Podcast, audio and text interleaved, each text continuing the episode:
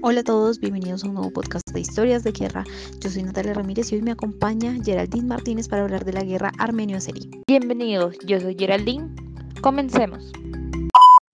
Para entender este conflicto es necesario que primero demos un contexto a nivel histórico,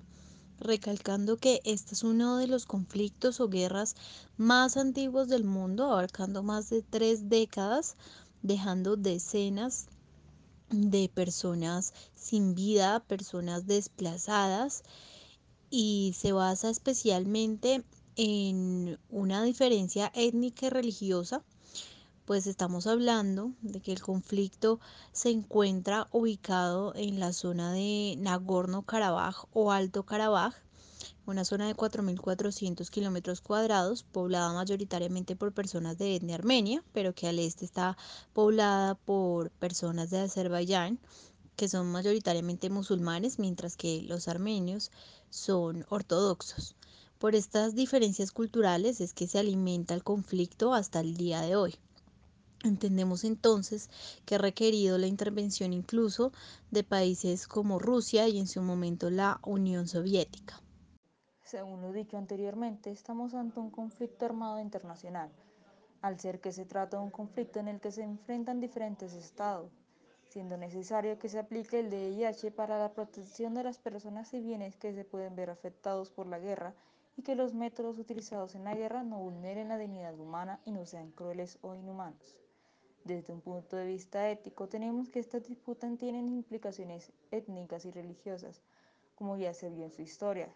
siendo que sus antecedentes han dado paso a que se genere un odio mutuo que ha sido alimentado por los políticos de ambos países,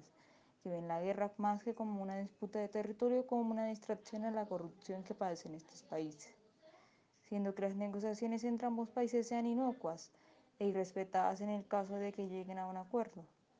lo que da como un resultado un conflicto que desangra ambos países en el que no se tiene ningún respeto por la dignidad humana y la paz y demás valores morales necesarios para la convivencia humana infracciones que menciona Geraldine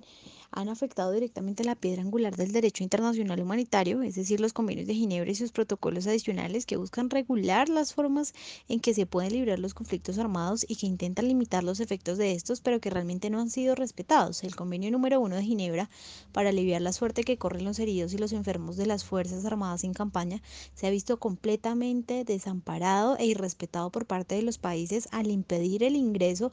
del Comité Internacional de la Cruz Roja y otros organismos llamados a atender este tipo de emergencias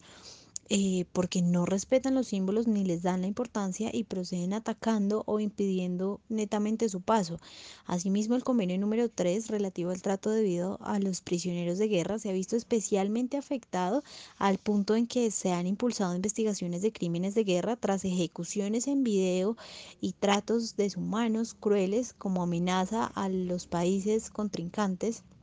y el convenio número 4 de Ginebra relativo a la protección de vida de las personas civiles en tiempos de guerra, ya que así como se impide el ingreso del Comité Internacional de la Cruz Roja para la atención a este tipo de personas, se ven eh, ataques directos a población civil con armamentos sin razón alguna y además el desplazamiento forzoso termina siendo un camino hacia la tortura para las personas que están inmiscuidas en este conflicto. Claro, tienes toda la razón. Y siguiendo lo último que has dicho, también se ve una clara violación del protocolo número uno de los, de los convenios de Ginebra. Pues esta junta precisamente la prohibición de ataques indiscriminados y ataques o represalias en contra de la población civil, bienes de carácter civil y bienes indispensables de supervivencia de la población civil. Algo que obviamente está siendo vulnerador a ser los bombardeos que se están dando, que atacan directamente a la población civil sin ninguna discriminación.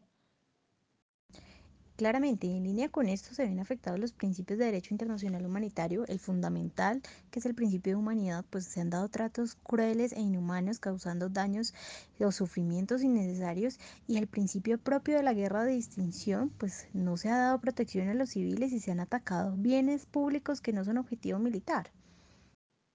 Sumemos también el principio de inviolabilidad, que da que las exigencias militares y la conservación del orden son compatibles con el respeto a la vida y dignidad humana, valores que están completamente siendo vulnerados. Además, también al principio de derecho de guerra de proporcionalidad que da la provisión de armas y métodos que causen a las personas civiles y a sus bienes daños excesivos con respecto a la ventaja